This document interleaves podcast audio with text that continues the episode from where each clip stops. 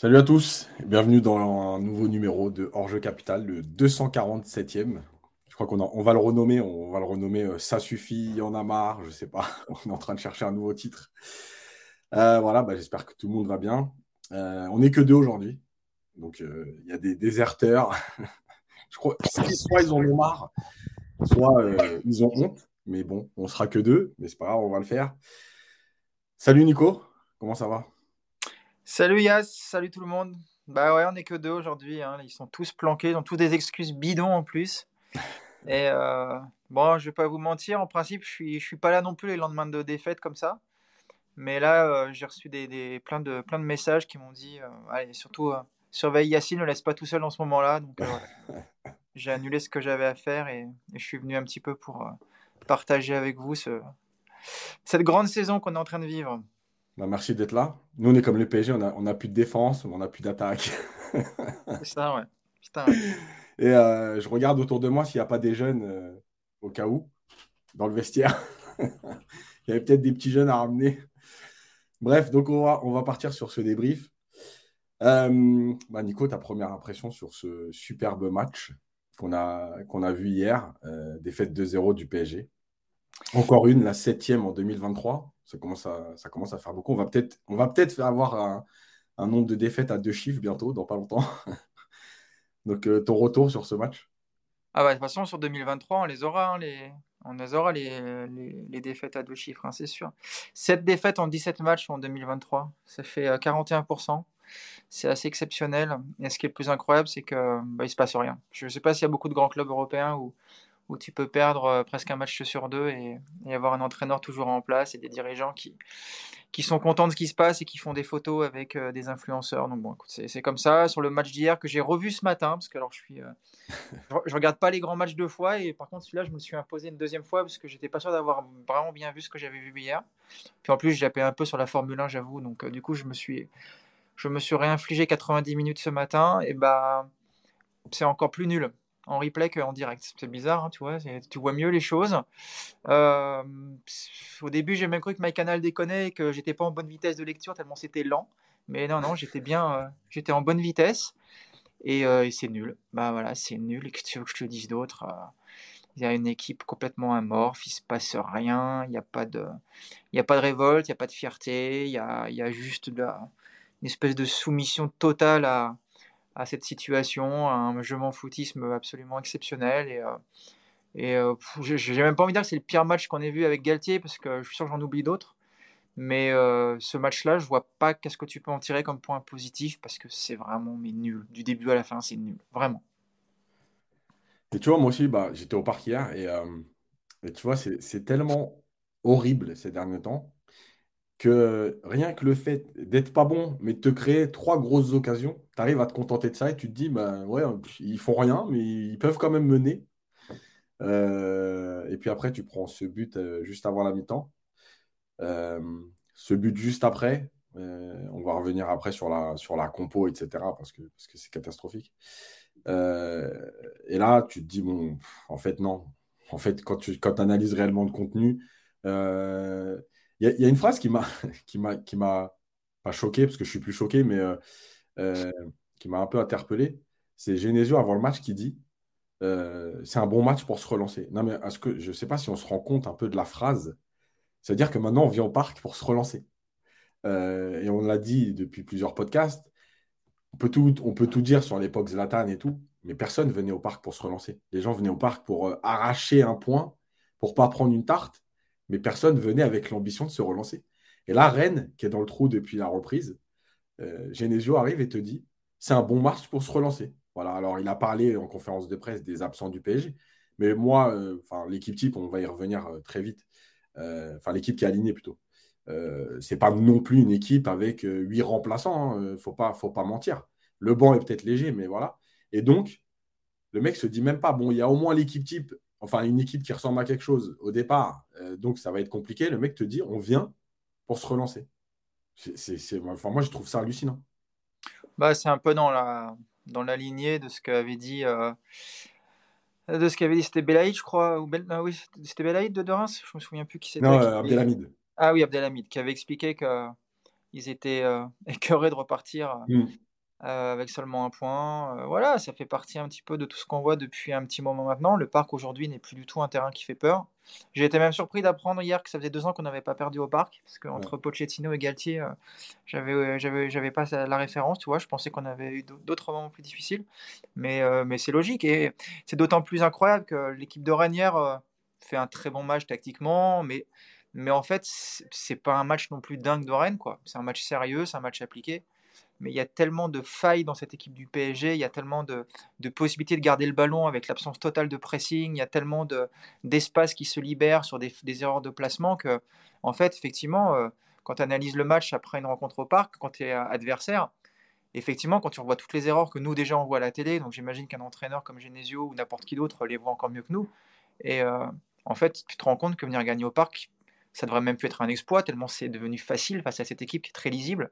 Donc euh, voilà, c'est vrai que le parc aujourd'hui euh, est devenu effectivement un stade. Euh, voilà, un stade lambda de Ligue 1 où venir jouer au parc. Accueillant. Ouais, c'est ça, c'est ça. On relance les équipes. Donc, tu vois, en fait, quand on va regarder la fin de saison, l'exploit qu'on a fait pour l'instant 2023, c'est qu'on a réussi, nous, à battre Angers, quoi. Mm. Ça, c'est bien, quoi. Parce que tu faisais match nul contre Angers, c'était le summum, mais Strasbourg qui est en galère, euh, on les bat à la dernière seconde sur un, sur un exploit. Euh, tu t'arrives pas à battre Reims, euh, qui, est, qui pour, d'ailleurs pour le coup fait une bonne saison. Et puis hier, le match, il est, voilà, c'est, c'est tellement logique la victoire de Rennes et sans forcer en plus que c'est effrayant quoi. C'est effrayant et on se contente tous de ça au parc. Tout le monde est, tout le monde est content de voir ça et on se rend pas compte, je pense, à quel point effectivement le PSG est devenu une équipe lambda de Ligue 1 et ça va devenir un exploit d'aller chercher le titre. Ça va vraiment être un exploit. On va revenir après. Euh, on va démarrer sur la compo. Euh, une compo, euh, évidemment. Alors, ok, pas de problème sur, sur les absents. mais bon, je pense quand même qu'il y avait, y d'autres possibilités. On va y venir. Mais on va dire la compo déjà. Donc, Donnarumma dans les buts. Bichabou, axial gauche. Danilo dans l'axe. Bernat, axial droit. Pembele dans le couloir droit. Verratti, Ruiz, Vitinha au milieu. Mendes à gauche. Et Mbappé, Messi. Euh, moi, quand j'ai vu la compo, j'avoue que euh, j'ai attendu vraiment le début parce que je me suis dit, c'est pas possible que Bernat soit annoncé axial droit et que ça va se passer comme ça. Euh, bah, finalement, si, ça a été le cas. Donc, déjà, Bernat axial, même gauche. Bon, déjà, j'aurais trouvé ça étrange. Mais à droite, pour un gaucher, bon, je ne crois pas que ce soit anodin qu'il soit sur les, les deux buts encaissés. Euh, il y avait sûrement la possibilité de jouer à 4, même si Bernard aurait joué latéral, mais au moins il y avait la possibilité de jouer à 4. Il y avait la possibilité de mettre Pembele, qui a vécu une partie de sa formation comme défenseur central. Donc peut-être mettre Pembele euh, axial droit et, Bernard plus haut, ça aurait été déjà moins problématique. Voire, puisque de toute façon c'est ce qu'il a fait en deuxième mi-temps, euh, mettre Zaire dans le couloir droit pour mettre deux droitiers même si c'est pas son poste et que lui aussi commence à être trimballé un peu partout et après on va l'accuser de pas être forcément performant. Euh, donc voilà, moi j'avoue que quand j'ai vu Bernat, je me suis dit, mais en fait, c'est pas possible. Tu ne peux pas ne, rien avoir préparé à ce point-là euh, pour être obligé de mettre Bernat, de pas changer, de repasser à 4 parce que tu veux tellement rester dans ton 3-5-2 euh, horrible. voilà, comment, comment toi tu l'as vécu quand tu l'as vu comme ça? Bah, je pense comme vous tous, hein, euh, on essaie de comprendre. Surtout que là où il se fout de notre gueule, Galtier, c'est que quand il est passé à 4 à la fin de l'automne, il nous a expliqué que c'était important d'avoir d'autres systèmes pour pouvoir s'adapter à l'adversaire et aux circonstances. Si euh, hier, c'était pas justement une circonstance qui nécessitait un changement, de, de rebasculer effectivement à 4 derrière, il faudra m'expliquer quand est-ce qu'on pourra avoir ce genre de circonstances. Donc effectivement, quand on a vu la compo, on est tous partis sur un 4-4-2 avec Mendes qui jouait éventuellement un cran plus haut. Moi, c'est mm. vraiment ce que je pensais. À l'arrivée, il te sort Bernat euh, à droite d'une défense à 3. C'est exceptionnel. C'est juste exceptionnel. La dernière fois que Bernat avait joué dans une défense à 3, c'était à Lens. Déjà, il avait pris l'eau en jouant côté gauche, je crois. Mm. Et euh, bah là, côté droit, le pauvre. Mais un peu, on peut même pas être étonné. Bernat, il a plus de vitesse, il est pas bien depuis. Enfin, il est jamais revenu à son meilleur niveau. Puis en plus, maintenant qu'il a été dépassé par Nuno Mendes, c'est vraiment plus un joueur qui aujourd'hui peut être fiable dès qu'il revient comme ça sur le terrain. Euh, Danilo, c'est pas non plus le, plus rapide de, l'histoire. Donc déjà, tu te mets, euh, puis tu as un petit jeune à côté qui, fait ce qu'il peut, mais euh, déjà, tu te mets un déficit de vitesse sur les trois de, de, derrière qui est absolument exceptionnel. Tu te dis que Galtier, il a prévu le coup qu'avec euh, une défense aussi lente, il va demander un gros pressing pour pas laisser de temps au milieu rennais justement d'organiser et puis de lancer dans le dos. Et puis en fait, tu te rends compte que bah non, même pas en fait. Donc tu mets trois mecs bien lents, tu les mets bien haut, Tu dis à tes deux mecs, à tes deux mecs de devant, surtout faites pas de pressing, laissez bien les Rennais lancer les gars dans votre dos. Bah écoute, Bourigeau, il n'avait pas fait lui demander deux fois, hein, parce qu'il y a, y a un 0 à la mi-temps, mais il y a déjà deux trois grosses alertes sur des ballons en profondeur. Genesio, il n'est est pas plus con que nous, je pense. Hein. Il a vite identifié les lacunes sur le papier de cette équipe et ça s'est révélé sur le terrain. Donc c'est voilà, c'est encore une composition à la con. On met des joueurs qui sont pas à leur place, on met des joueurs qui sont juste mauvais parce que je suis désolé, mais on en parlera aussi. Mais Fabien Ruiz, c'est juste plus possible aujourd'hui. Comment est-ce que Ruiz peut débuter le match et Zahir sur le banc? Je ne comprends pas. Encore une fois, je ne comprends absolument pas ses choix. Et déjà quand choix d'homme, il était à la rue. Maintenant, en plus, il met même pas les bons au bon poste. Donc c'est exceptionnel. Donc euh, je sais pas. Prochain match, il y a encore des absents. Il va peut-être nous mettre Ekitike. Euh, arrière gauche, il va peut-être mettre. Euh, je sais pas, mais toi, il peut tenter d'autres trucs au point où il en est. Allons-y, hein, tentons des trucs. Et puis, euh, il trois touches des excuses derrière. Donc, euh, c'est une compo à la con. Voilà, c'est une compo à la con et ça s'est malheureusement très vite confirmé sur le terrain. Incompréhensible. Et, et en plus, encore une fois, le truc, c'est que. On va y venir après avec ses déclarations, mais moi je trouve juste inadmissible qu'il ait sorti Pembele. Je suis pas en train de dire que Pembele était en train de faire un grand match. Hein. Alors il faisait les efforts, il faisait ce qu'il pouvait, il a demandé. Il est blessé, je crois, Yass. Hein? Il me semble qu'il est blessé, ah, c'est ce que j'ai entendu, mais j'ai pas. Euh, il n'y a pas... de confirmation, mais il, dit que ça a, il a dit que c'était un changement forcé. Donc, euh. donc ça veut dire en plus qu'il n'aurait rien changé à la mi-temps. C'est ça. c'est ça. donc c'est peut-être encore pire de dire ça. mais, euh, mais ouais, il n'y a pas de réorganisation. et le début de deuxième mi-temps, il est catastrophique. Comme d'habitude, hein, j'ai envie de dire, parce que le premier quart d'heure de la deuxième mi-temps, généralement, Paris ne revient pas. Mais là, il est encore pire parce que tu encaisses ce but. par Kalimundo, un hasard peut-être. Euh, encore une fois. Euh, mais, euh, mais en fait, ce qui, on va passer au deuxième thème parce que je pense qu'il n'y a pas grand-chose à dire de plus sur le match. Moi, ce qui me désole le plus, c'est le manque de caractère de cette équipe. Il n'y a pas de révolte, t'as pas envie. et qu'on ne me dise pas, oui, mais dans les dix dernières, il se crée deux, trois situations. J'ai envie de dire heureusement. mais il n'y a pas. Entre le, deuxième but de Rennes et, et les dix dernières, il se passe rien. C'est-à-dire que tu n'as pas une équipe qui se dit bon, euh, peut-être les gars, on est en train de, perdre des points au parc, on va peut-être aller les chercher. Euh, le coaching, bon, évidemment, on avait déjà prévu euh, les changements parce que c'était facile. Il n'y a pas de réorganisation, il n'y a pas un bloc plus haut, il n'y a pas d'envie. Il y a Galtier, on reviendra après sur les plus grosses déclarations, mais qui dit on n'avait pas de leader en défense. Déjà, merci pour Danilo. notre leader était, était en tribune en fait, c'est terrible. quoi. C'est-à-dire que le mec est, dépassé par les événements, il ne trouve pas de solution. Et ses joueurs sur le terrain euh, sont à son image, c'est-à-dire qu'ils s'en foutent. Voilà. On reviendra après sur les, quelques performances individuelles rapidement, parce que sinon, on va y passer trois jours. Mais, mais euh, l'attitude de Messi et d'Mbappé, honnêtement, c'est moi, je trouve ça scandaleux. Mais en fait, au-delà des cas individuels, c'est l'entame du match aussi. Encore une fois, moi, je ne comprends pas cette équipe. Euh, sur, le, sur le match. Parce qu'il y a quand même des trucs à dire sur le match. Euh, il y a beaucoup de trucs négatifs, mais tu vois. Mais tu peux mener, déjà. Non, mais oui, mais tu sais même pas que tu peux mener, c'est que tu dois, parce que, encore une fois, Rennes, euh, Rennes c'est un match très organisé tactiquement. Mais Rennes, voilà, il presse un petit peu haut, mais c'est pas non plus un pressing étouffant comme on a mm. déjà pu voir avec d'autres équipes. Mm. Il y a vraiment beaucoup de place pour jouer au ballon, sauf que tu, tu peux pas jouer au ballon parce que tu es très mal organisé parce que tu as Verratti qui est trop bas entre les trois défenseurs. On l'a déjà dit mille fois. Un système à trois défenseurs, l'intérêt, c'est d'élargir le jeu au maximum, de couvrir tout, toute ta largeur avec trois joueurs. Ça te permet à tes deux pistons de monter très haut, et ça permet effectivement à un des trois euh, de derrière de s'intercaler au milieu pour ensuite assurer la première relance. Donc le PSG, c'est trois défenseurs centraux ultra resserrés. Je pense que s'ils ont 20 euh, mètres de largeur à eux trois, c'est le bout du monde. Donc déjà, les passes entre eux, bah, ça, ça, ça déstabilise personne. Et puis surtout, en plus, tu as un Verratti qui s'intercale au milieu, on ne sait pas pourquoi, il n'y a aucun intérêt à le faire. Surtout que tu as Danilo, qui est milieu de terrain, donc on peut, comment imaginer qu'il est quand même capable de sentir un ballon.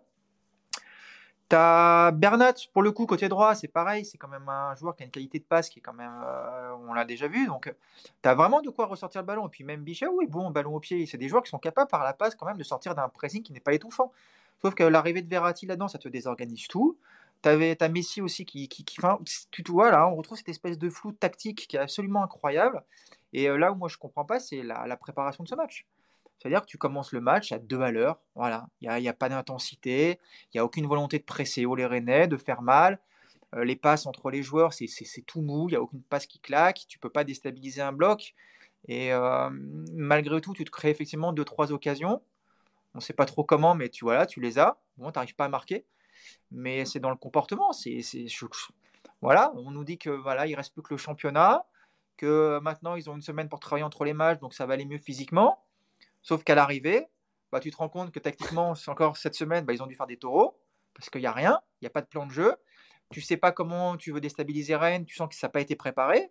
Et puis encore une fois, dans l'attitude, l'attitude est juste mais dramatique. Alors on va, on va parler effectivement de Messi et Mbappé, mais tous d'une manière générale. Il n'y a pas de course, il n'y a pas d'appel, il n'y a pas d'intensité. Il y a, il y a, voilà, il y a un espèce de. Combien de fois on l'a dit C'était une équipe de, de divas, un ronron, et euh, tu, ne gagnes pas des matchs de Ligue 1 comme ça. Tu gagnais avant parce que les mecs, quand ils arrivaient au parc, ils avaient peur, ils proposaient rien, ils se mettaient à 10 derrière et puis ils attendaient juste que ça passe. Aujourd'hui, tu as des équipes qui n'ont plus peur de toi, qui produisent des choses, qui jouent et qui te font mal. On, s'est quand même fait mal. On, a été quand même mis en difficulté par Toko. Toko et Cambi nous a fait mal. Je ne sais pas si vous vous rendez compte de la. En plus, il marque, là c'est le summum, mais le mec nous a fait mal, quoi. Donc, bon, ah. mais, mais dans, dans l'attitude, c'est. Je comprends pas. Et il n'y a pas que les deux devant, franchement, tous. Hein. T'enlèves Nuno Mendes qui essaie de mettre un peu d'intensité, Pembele qui fait, qui, qui, fait à peu près ce qu'il a à faire. Mais sinon, il n'y a, y a, y a, pas de vitesse, il y, y, a une lenteur de passe et de course. C'est un, football des années 80. Quoi. Genre, tu leur mets des, des, petits shorts un peu plus courts et des moustaches, tu te retrouves en 80. C'est affligeant. Affligeant de voir ça. Mm. Euh, j'en profite pour saluer tous ceux qui sont présents sur le chat, qui sont là d'habitude. On est 600. Donc mettez des likes, s'il vous plaît. Euh, je, voulais, revenir parce que, en fait, j'avais déjà parlé il y a quelques mois de, de des réactions que je pourrais avoir dans ce vestiaire-là. Euh, et j'avais dit, ouais, si ça se passe comme ça, je rentre dans le vestiaire et je m'embrouille avec un tel, un tel. Il y en a qui n'avaient pas compris ma phrase en se disant, ouais, ça sert à quoi, tu vas faire quoi, etc. Je vous ramène à, l'interview de Mathieu Baudemer, qui, qui il a donné une interview à, à, une chaîne YouTube qui s'appelle Masterclass TV avec euh, Moha Analyse. Et il revient justement sur un, épisode du fameux match à Auxerre, pour ceux qui s'en rappellent, en 2012, euh, où Paris euh, est à la lutte avec Montpellier pour aller chercher le titre. il y a une action où Néné part, part en contre, il, y a Gamero à côté de lui, et au lieu de servir Gamero, il tente une roulette et il se rate. Paris perd 2-1 et on sait que c'était à deux ou trois journées de la fin. Et on sait à ce moment-là que Paris ne sera pas champion et que ce sera sûrement Montpellier. Euh, et en fait, euh, mère explique que déjà, il y a eu des moments très chauds dans le vestiaire tout au long de la saison et, après avec Zlatan, etc. Mais il revient aussi sur cet épisode où il dit euh, Bizevac a failli taper Néné, c'était très chaud, et il lui dit Tu joues pas avec mon titre. Et voilà exactement en fait ce que je voulais dire. Ça veut dire que moi, je pense que dans cette équipe, non seulement il n'y a pas de caractère, il n'y a pas de leader, mais euh, il y a euh, un encéphalogramme plat. Euh, personne ne s'embrouille, tu sais, c'est, voilà, personne ne se reproche rien. on est là, on est au service de Messi Mbappé. Et puis, s'ils font rien, bah, c'est pas grave, on leur dit rien parce qu'on a le droit de, de, de tout leur laisser passer, que le coach les soutient quoi qu'il arrive. Et, et, je trouvais ça hyper intéressant parce que, parce que pour moi, c'est révélateur. Et il y a un deuxième passage dans l'interview qui est révélateur. On avait vu une histoire sortir. Alors, je, fais une parenthèse sur l'histoire de Messi cette semaine qui a quitté l'entraînement. Euh, et euh, moi, je vous confirme l'info qu'il a réellement quitté l'entraînement. Euh, et pas parce qu'il était blessé. Voilà, que ce soit clair. mais justement, il y a Mathieu Bonnemer qui revient aussi sur, sur son passage au PSG au début de et qui parle de Zlatan, mais qui parle surtout de Matuidi et qui dit bah, Blaise, quand, on le mettait quand il arrivait à l'entraînement, il mettait de l'intensité, il y allait, alors jamais pour faire mal parce que c'est parce que un gentil en plus, mais voilà, il allait dans les, dans les duels et puis il te marche sur le pied, il s'excuse, mais voilà, il y avait, euh, il y avait de la vie. Et en fait, à un moment donné, tu es obligé de te mettre à son niveau, tu es obligé de mettre l'intensité qu'il faut. Il dit même qu'à un moment donné, il y avait tellement d'intensité à l'entraînement que les matchs devenaient faciles le week-end. Euh, et, cette année, on a eu euh, la rumeur, et ce n'est pas une rumeur, comme quoi il y a eu un contact entre Vitinha et Messi, et que Messi lui a dit en gros calme-toi, c'est pas possible. Euh, tu ne peux pas faire ça.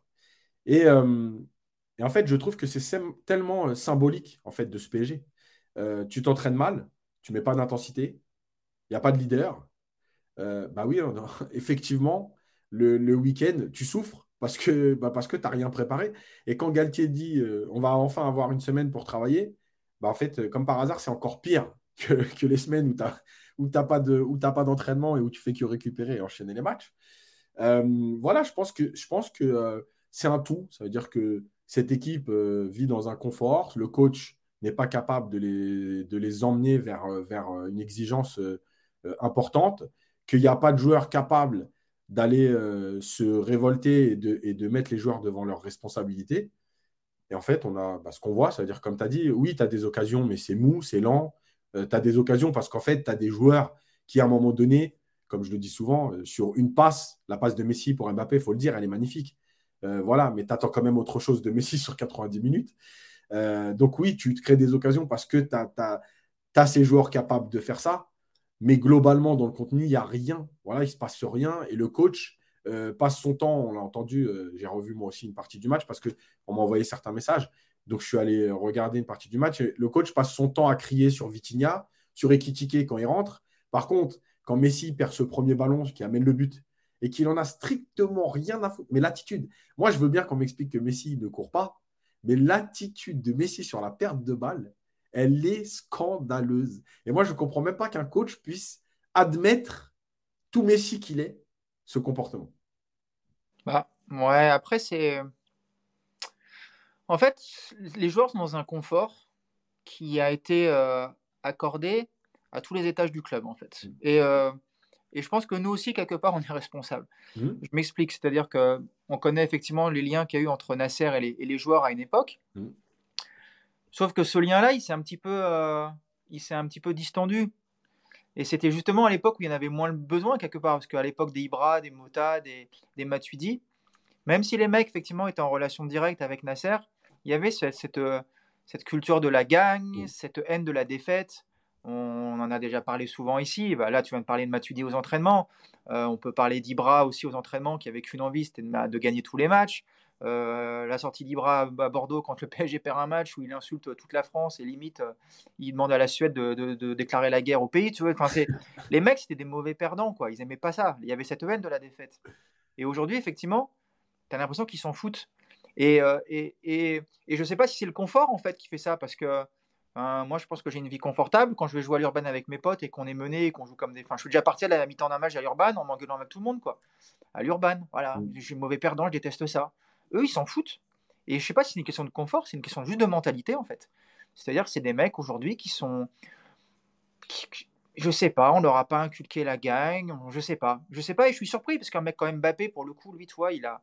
Il dégage cette image un petit peu justement du mec qui veut tout gagner, qui veut taper tous les records sur un match d'hier, le comportement de Mbappé, il n'est pas meilleur que les autres. Quoi. Mbappé, sur le premier but, il fait comme les copains, hein. il baisse la tête, il met les mains sur les hanches. Deuxième but à la mi-temps, rebelote. Il n'y a personne qui se tape dans les mains, il n'y a pas de réunion. Enfin, je sais pas, il y a une époque, moi je me rappelle, où quand tu étais mené 1-0, euh, avant le coup d'envoi, tu te réunissais en cercle. Tu te disais, allez les gars, on se bouge le cul, maintenant c'est parti. Là, les mecs sont tous dans leur coin, ça baisse la tête. Et ça, c'est le club d'une manière générale qui a, qui a un petit peu euh, acté cette situation avec les dirigeants qui, qui, qui sont dans leur, euh, dans leur délire habituel, qui hier ont passé, une, je pense, une super après-midi parce qu'ils étaient avec la reine des réseaux sociaux. Galtier, Galtier qui est incapable de, de, de, de gérer ce groupe, qui et de moins en moins, je vais lui en vouloir en fait, parce que juste il n'est pas à sa place, je me rends compte aujourd'hui. C'est trop grand pour lui, tout simplement. Ah, peu, c'est assez révélateur quand tu regardes le match. Tu as peut-être mieux vu que nous à la télé, mais à la télé, on entendait Genesio sans arrêt replacer les joueurs, leur donner des mm. consignes, montre, fais ci, fais ça, les encourager. Ah, Galtier, par marquer les notes, euh, bah, de prendre sa liste de courses sur son, sur son truc et puis engueuler les jeunes, il fait rien. quoi. Donc il y, a aussi une différence. Et puis on en parlera aussi, il y a aussi les supporters qui, qui, contribuent à cette situation. Mm. Parce qu'aujourd'hui, les mecs, euh, ils font une mi-temps absolument nullissime. Et bah, ils rentrent euh, au vestiaire avec les mecs qui continuent de chanter, tu vois. Donc on est tous un petit peu, je pense, responsables de cette situation aujourd'hui. Et, et je pense que tant que tu vas pas faire un vrai ménage dans l'effectif, dans la direction, et que tu vas remettre des, choses simples sur le devant du club, à savoir euh, bah, les sports, les courses, euh, la combativité, les duels, des machins en fait qu'on réclame, qui ont l'air assez cons comme ça, mais qui aujourd'hui n'existent plus au PSG, et bah il n'y a, a, rien qui va changer, puisque les mecs, ils sont... Tu vois, tu parles de Messi, voilà. Qu'est-ce que tu crois que Messi va se faire mal? Qu'est-ce que Messi va. Déjà, il court pas beaucoup, mais qu'est-ce qui va s'emmerder? Qu'est-ce qui va se battre? Il en a rien à foutre, Messi, du match contre Rennes. Tu crois qu'hier soir, il n'a pas dormi en rentrant chez lui parce qu'il l'a perdu? Il en a rien à foutre, Messi. Rien à foutre. Et euh, aujourd'hui, le problème du PSG, c'est que ces mecs qui n'en ont rien à foutre, j'ai l'impression qu'ils ils sont contagieux. Donc il déteigne un petit peu sur les autres. Et cette espèce d'absence de, de, révolte, de haine de la défaite, ça s'est propagé à tout le vestiaire. Et aujourd'hui, bah, il y a ceux qui s'en foutent, il y a ceux qui ont peur de se faire engueuler, il y a ceux qui sont pas bons. Ah, ça commence à faire une liste euh, vraiment un petit peu importante, surtout quand on a 8 ou 9 sur le terrain en même temps. Donc, euh, ouais, c'est la situation, elle est, c'est un peu saoulant, on va dire. Ouais, clairement. Euh, je vais revenir moi sur Mbappé parce que je sais qu'il y a des gens qui ne comprennent pas ce que je veux dire. Il paraît que je l'aime pas, etc. Mais en fait, je m'en fous. mais son attitude d'hier, pour moi, elle est symptomatique de ce qu'on en a fait. parce qu'il il y a un moment donné où il tente d'y aller tout seul, en gros, je suis le sauveur. Mais c'est normal parce que finalement, c'est l'image qu'on lui a donnée. C'est l'image qu'on veut vendre de lui. Voilà, le fameux sauveur. Euh, les gens ne comprennent pas que quand Mbappé fait ça, il déjoue. Et il fait déjouer l'équipe. Alors, je ne dis pas qu'il est responsable de tout ce qui s'est passé hier euh, plus bas sur le terrain. Et il n'y a pas de problème, j'accuse pas Mbappé. Comme d'ailleurs, j'accuse pas Messi. C'est ça, plus ça, plus ça, plus ça. Mais hier, son attitude, elle n'est pas bonne du tout parce que euh, je vais vous sauver je vais être là. Déjà, il y a en première mi-temps, au tout début de match, il fait une passe à Verratti derrière la jambe, inutile. Quand il est comme ça, franchement, je sais que ça va mal se passer parce qu'il est en mode démonstration. Euh, et j'avais dit, OK, vous nous parlez de ces stats. Euh, à un moment donné, on va quand même passer euh, au-delà de la finale de la Coupe du Monde. Super, c'est exceptionnel, extraordinaire, tout ce que vous voulez, ce qu'il a fait en finale de Coupe du Monde. Sauf que la finale de Coupe du Monde, c'est un match, tout, tout aussi grand soit-il. et une saison, c'est un peu plus qu'un match. Euh, et, j'avais dit, OK, pas de problème, vous voulez nous parler de ses stats, mais quand il ne marquera pas, il ne faudra pas venir nous dire Ah ouais, mais euh, à un moment donné, il ne peut pas tout faire. Si vous vivez qu'à travers ses stats, il faut accepter le, revers de la médaille. Et Mbappé, moi, je suis désolé, mais euh, en tout cas, dans cette équipe, dans le statut qu'on lui a donné, dans l'image qu'on veut qu'il ait, en fait, moi, ça va pas du tout. Je suis désolé, ça n'apporte rien au jeu. Euh, ça fait déjouer l'équipe. Mbappé Messi, hier, franchement, ils ont fait que se chercher. C'était insupportable. Messi rentrait, il était excentré à droite, il levait la tête et il regardait que où était Mbappé. Euh, du coup, il allait s'empaler sur la, densité rennaise, mais c'était insupportable. Euh, Mbappé, lui, s'en fout, il se met côté gauche et puis il attend son fameux truc pour rentrer. Alors, ça a failli marcher parce qu'il était hors jeu, mais il a marqué euh, un but refusé en première mi-temps avec son fameux euh, j'ouvre le pied et je le referme. En fait, c'est insupportable. Et moi, c'est tout ce que je déteste du foot. Voilà. Euh, c'est le mec qui pense qu'à lui. c'est le mec qui est dans la caricature du héros. moi, je, suis, moi, franchement, je, je comprends qu'il y en ait qui l'adorent, etc. Il n'y a aucun problème. Et vous pouvez, encore une fois, venir me, me prendre la tête sur les réseaux que j'en veux qu'à lui et j'en veux pas qu'à lui. Mais en fait, ce qu'il fait hier, pour moi, c'est juste inadmissible. Et si il considère que c'est un leader à un moment donné, euh, je pense qu'il doit se comporter aussi autrement euh, euh, en termes d'attitude. En termes d'attitude, parce que parce qu'hier, il fait aucun effort. Mais parce qu'hier, je trouve que même dans son, dans son body langage, on va dire, il n'y a rien qui montre, qui montre que c'est un leader. Il euh, n'y a rien qui emmène les autres avec lui, à part donnez-moi le ballon et je vais essayer de vous sauver. Ouais. D'ailleurs, je vais répondre à Djokovic. Ouais, on lit le chat. on lit vos commentaires en direct, mais il y en a beaucoup, donc. Euh, ouais, ça va un peu vite là. c'est pas toujours facile de, répondre, de répondre à tout le monde. Euh, Mbappé, en fait, ouais, il est, il est un petit peu ce qu'on a fait de lui, effectivement, quand on a, quand on a acté le fait que pour qu'il reste, on, le, on se mette complètement à, à, ses pieds. Donc forcément, il, a, il ressent ça parce que quelque part, c'est ce qui s'est passé au club. Mais après, pour le, défendre un petit peu, Mbappé, il est aussi euh, dépendant d'un système et d'un collectif. Tout Mbappé qu'il est, euh, aujourd'hui, quand il a le ballon, bah, il n'y a pas beaucoup de solutions autour de lui. Euh, il y a des milieux qui ne se projettent pas. Il y, a des, y a des latéraux qui sont durs à trouver parce que, pour plein de raisons. Il y a, as effectivement cette tendance systématiquement à combiner avec Messi, mais parce qu'il n'y a pas forcément d'autres solutions autour d'eux. Donc, c'est voilà, ce, jeu un petit peu euh, stéréotypé, qui pour le coup avait marché à Marseille bizarrement. J'ai encore du mal à comprendre comment on a gagné 3-0 là-bas. Mais euh, ce jeu-là qu'on voit effectivement, qu'on avait vu contre le Bayern, c'est vrai que dès que tu coupes la, dès que tu coupes la relation entre les deux de devant, ça ne fonctionne pas. Mais euh, je ne crois pas que, et pourtant je ne suis pas le premier à le défendre, mais Messi et, et Mbappé ne sont pas que responsables non plus. C'était aussi à Galtier, je pense, de, mettre en place un système qui mettait en, valeur ces joueurs-là, mais qui n'en faisait pas les, seuls, euh, les seuls dépositaires de ton, de, de ton football offensif. Or, aujourd'hui, le PSG n'a absolument aucune autre alternative à donner le ballon à Messi, qui va ensuite euh, essayer de trouver Mbappé en profondeur. Voilà, c'est d'une tristesse absolue, mais il y a n'y a pas de combinaison. Je regardais hier soir un petit peu, j'ai longtemps hésité entre Reims-Marseille et, Barcelone-Real, et finalement j'ai regardé Barça, je ne vous le cache pas. Et euh, il n'y a pas de... On ne voit pas ce qu'on voit avec le Barça. À un moment, le Barça, sur le, sur le but égalisateur en fin de première mi-temps, ils sont peut-être 6 dans la, dans la surface du Real. Tu vois pas ça au PSG Ça n'existe pas? Pourquoi? Parce que les plans de jeu, parce que les, la manière de jouer de cette équipe ne le permet pas. On a un système aujourd'hui qui, qui a acté le fait que le jeu offensif ne repose que sur deux joueurs. De temps en temps, Nuno Mendes réussit un petit peu à, tirer son épingle du jeu, mais euh, euh, que ce soit Vitinha, Fabien Ruiz, euh, très souvent Hakimi ou là hier Pembele, c'est des joueurs que tu ne vois jamais devant. Tu ne les vois jamais. Au début de saison, on voyait Ramos aussi des fois, je ne sais pas si tu te mmh, rappelais, mmh, qui partait super loin il se retrouvait arrière droit, il centrait. Tu vois plus, ça c'est terminé. Mais tu vois, tu dis ça, mais tu vois, le truc, c'est qu'à un moment donné, j'ai une image, moi, de Pembele qui fait un bon appel, qui est servi. Et en fait, il lève la tête et il ne peut pas centrer. Il va être contré après, le ballon va aller en corner. Mais en fait, il ne peut pas centrer parce qu'il n'y a pas un seul joueur dans la surface de réparation. Pas un. C'est-à-dire que déjà, déjà un, ce ne serait pas normal, mais il n'y en a pas un. Il y a Mbappé qui est complètement décroché là-bas, il y a Messi qui est un peu en dehors de la surface. Euh, et, en fait, moi, je veux bien qu'on tombe sur Pembele, pas de problème. C'est un petit jeune, il n'est peut-être pas super bon, aucun problème avec ça.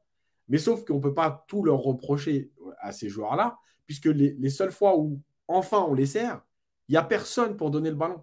Donc, tu, tu, tu es des deux côtés, c'est-à-dire qu'un côté, ils ne sont pas servis, et quand ils sont servis, de toute façon, ben, on va leur tomber dessus parce qu'ils parce qu'ils n'ont pas centré. Mais en même temps, ils ne peuvent pas centrer parce qu'il n'y a personne. Tu vois euh, C'est le serpent qui se mord la queue. Euh, mais c'est comme tu dis, évidemment, parce que tu n'as rien préparé, parce que tu as dit euh, donner le ballon à Mbappé, euh, Mbappé, Messi euh, doivent tout faire. Et d'ailleurs, moi, je rajouterais, parce que, depuis, depuis 10 jours, on, me prend la tête avec ça, mais c'est pas grave, sur Verratti. Moi, vous pouvez tout faire avec Verratti, vous pouvez le, laisser partir, vous pouvez faire ce que vous voulez, je m'en fous. Juste une chose, et moi, c'est la plus grande chose que je reproche à Verratti, parce que hier, je ne le, le trouve pas mauvais. Mais en fait, lui aussi, il est tombé dans cette caricature de ne rechercher que Messi. Alors évidemment, Fabien Ruiz, c'est compliqué de le trouver parce qu'il parce est insupportable et que 9 fois sur 10, en plus, il est mal orienté et il remet les ballons vers l'arrière. Mais je pense que Vitinha est déjà un peu plus jouable, qu'on a vu Verratti aussi aller chercher les couloirs euh, plus facilement. Euh, et là, aujourd'hui, lui aussi est tombé dans cette caricature de euh, soit le ballon par-dessus pour Mbappé, bon, ça a failli marcher en première mi-temps, il en met deux, soit je cherche que Messi pour combiner à l'intérieur et Messi lui rend à lui, ouais, Verratti a mis une frappe, c'est vrai. Euh, ce que disait Mehdi sur le chat. Euh, il a mis une, belle frappe d'ailleurs, mais Mandanda avait décidé de, d'avoir pas le même niveau qu'à Marseille et, de, et de sortir les arrêts qu'il fallait. Mais en fait, on est dans cette caricature vraiment de il n'y a pas d'autre circuit que Messi ou Mbappé par-dessus. Ouais, bah ouais, mais ça, ça c'est, excuse-moi, pour le coup, c'est vraiment la faute du coach, quoi. Ça veut dire, alors, soit il n'a pas les joueurs, effectivement, pour euh, mettre en place ce qu'il aimerait mettre en place, et puis il trouve pas de solution. Bon, mais j'ai du mal à y croire. Soit il a fait un peu comme avait fait Pochettino, c'est-à-dire qu'il a acté que son jeu ne reposait que sur un ou deux joueurs, voire trois quand Neymar n'est pas blessé.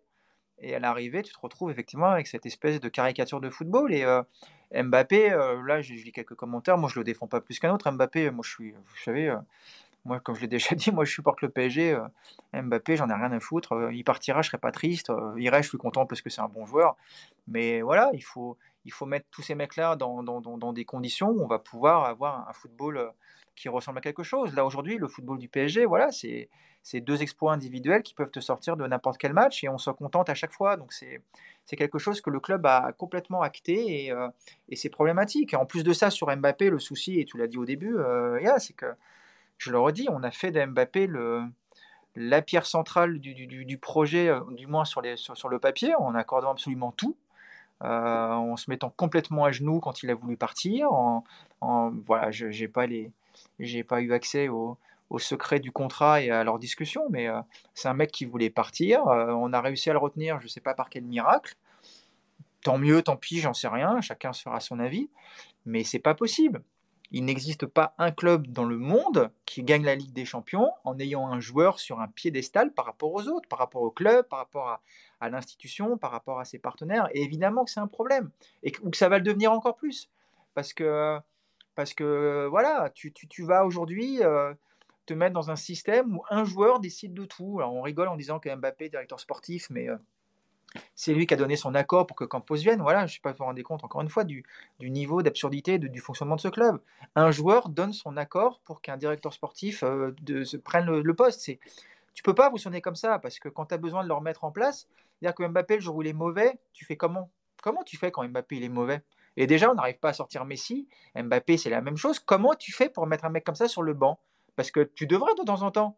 Mbappé, il n'a pas été bon un match, il a fait une mauvaise semaine d'entraînement, il t'a cassé les couilles, tu as un coach, tu le mets sur le banc. Comme avait fait. Euh, c'était Tourelle qui l'avait mis sur le banc euh, avec Marseille, à Marseille. Voilà. Mais en retard à, l'époque.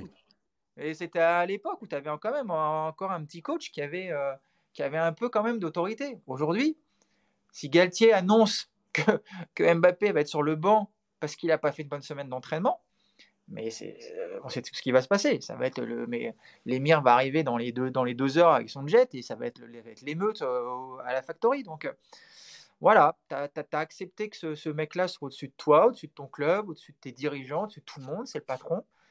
Bon, ben voilà. Et le souci, c'est que ça, la conséquence néfaste, et comme tu l'as dit, Yacine, c'est qu'aujourd'hui, il, a ce, il a ce sentiment d'être tout puissant et d'être celui qui doit sortir le PSG de tout. Mais bah voilà, tout Mbappé qui est là, il ne pourra pas sortir le PSG de tout. Il le fera souvent parce qu'il est très fort, il, est capable d'exploit, mais bah, hier, il n'a pas été capable de le faire et à l'arrivée, tu n'as aucune autre solution. Je vais répondre à deux, trois commentaires sur le chat. Déjà, merci d'être tous présents. On est 845, il y a 295 likes. Euh, n'hésitez pas à liker.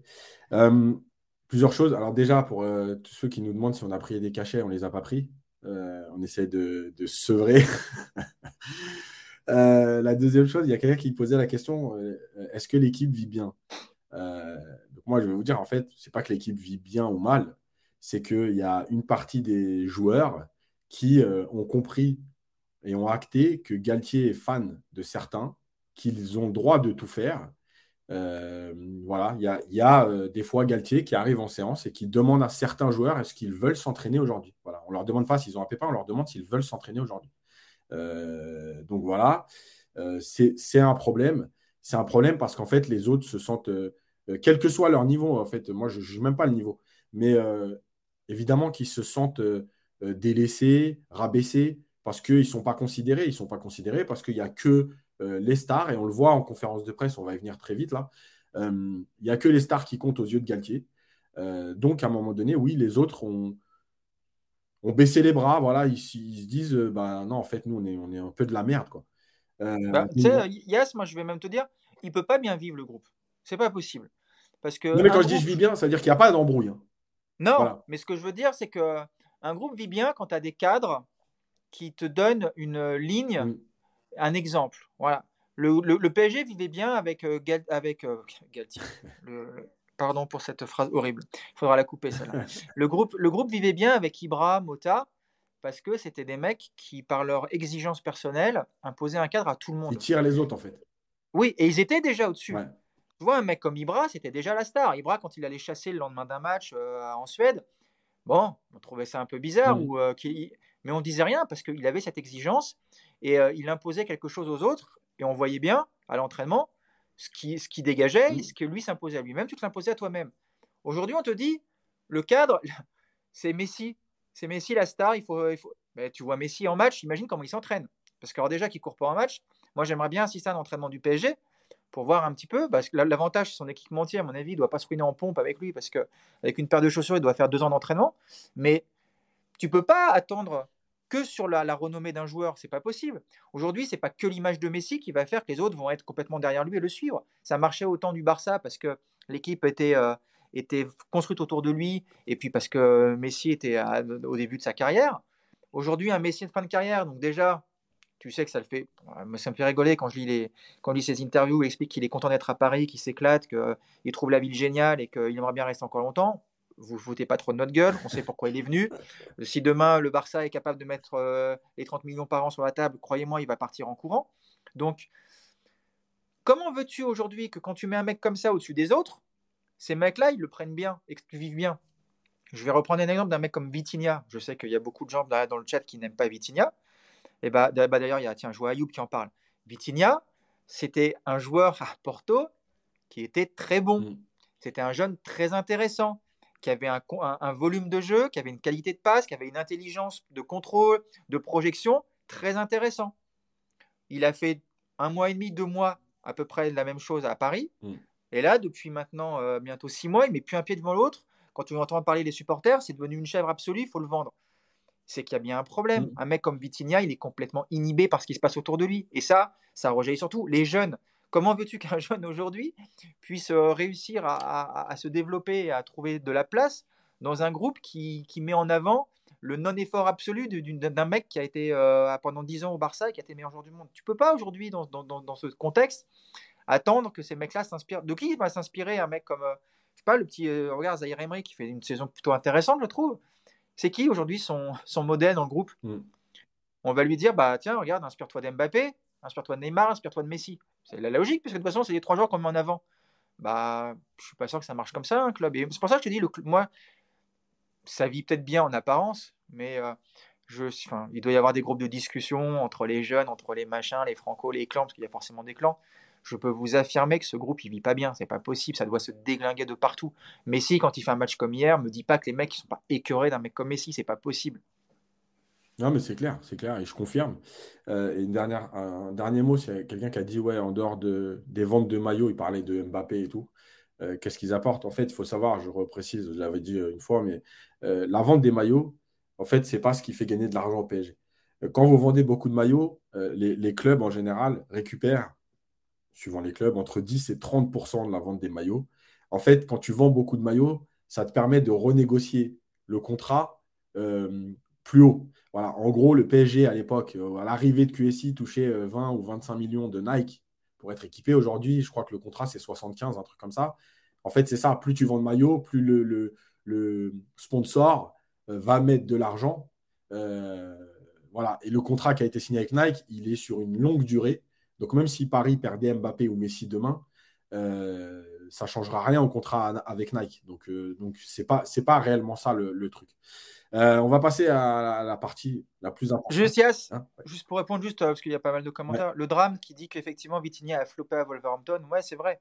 Mais il est parti là-bas, il parlait pas la langue, mm. il a été prêté euh, plus ou moins de force.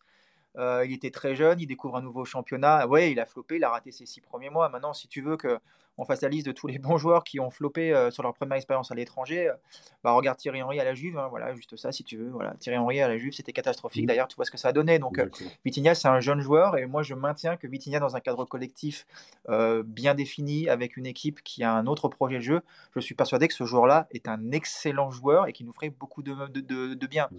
Dire qu'il est nul et qu'il manque de personnalité, comme tu le dis là, et bah, je te redis ce que je t'ai dit tout à l'heure. Effectivement, quand tu es dans cette équipe-là, quand tu es complètement étouffé par les mecs, quand tu te fais pourrir par des Messi, quand tu te fais pourrir par Neymar ou par Mbappé parce que tu n'as pas fait la passe au bon moment, et que derrière ton coach t'en refout sûrement une couche dans le vestiaire, parce que quand tu vois comment Gatier dégomme les jeunes en conférence de presse, j'ose pas imaginer ce qu'il doit leur mettre dans les vestiaires. Donc évidemment que c'est compliqué de, de, de, de, comment, de, vivre dans ce genre de contexte. Et euh, regarde, Fabien oui, je n'aime pas. Solaire, je n'aime pas. Mais ces mecs-là, ils étaient bons ailleurs. Et ces mecs-là, comme d'habitude, ils deviennent nuls chez nous. Ça peut pas être que euh, parce que les mecs n'ont pas de caractère. Il va falloir arrêter avec ça. Euh, des mecs qui sont bons ailleurs, qui sont nuls chez nous et qui redeviennent bons quand ils se rebarrent. Il y a quand même autre chose. Sarabia qui fait une saison monstrueuse au Sporting et chez nous il met pas un pied devant l'autre. Il y a quand même, on peut pas juste se contenter de dire il est nul, il n'a pas de personnalité. Non, ça va évidemment au-delà de ça. Et moi je vous dis que avoir bâti son équipe autour de trois mecs qui écrasent tous les autres, évidemment qu'il y a le problème principal. Donc voilà, euh, on, va, on dira un mot des supporters à la fin. Euh, on va quand même passer aux déclarations de Galtier parce que je pense que là, c'est le plus important euh, de la soirée, au-delà du match, parce que, le match était inintéressant. Mais les déclarations de Galtier, on va commencer. On va commencer par celle où il parle de son avenir, parce que je pense que c'est la moins intéressante des deux. Euh, donc Galtier a déclaré, parce que la question qui lui était posée, c'est est-ce que vous pensez qu'avec cette défaite en 2023, etc., votre place euh, est en danger? Euh, et donc Galtier l'a dit, je ne me projette pas sur mon futur, je me projette sur les 10 matchs qui restent. Je dis ça avec beaucoup de lucidité en essayant d'avoir la, plus juste analyse.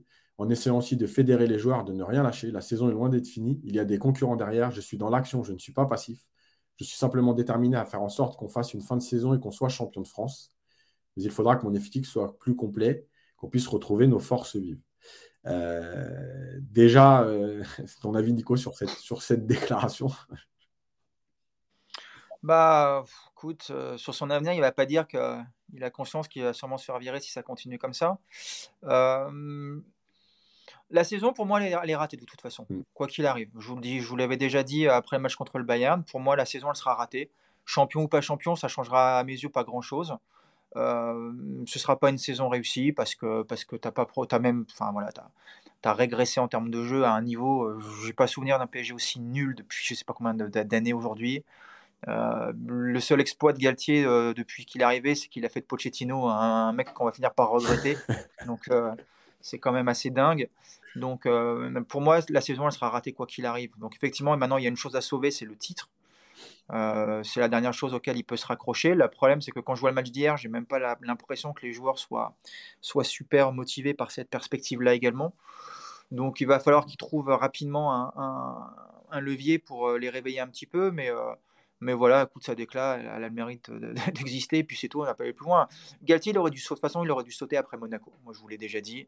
Euh, quand tu te fais euh, battre par, euh, par Marseille en coupe et que trois jours après, tu te fais marcher dessus comme ça à Monaco, c'était juste avant le Bayern. Pour moi, il fallait sauter Galtier à ce moment-là, parce que c'était le seul moment d'activer un petit truc, d'essayer de te raccrocher à une branche en mettant un mec qui apporte des idées tu partais en opération commando sur 2-3 mois. Voilà. À partir du moment où tu as gardé Galtier, tout ce qui se passe depuis, c'est pas vraiment une surprise. L'élimination contre le Bayern, on va pas jouer les, les étonnés, on s'y attendait tous.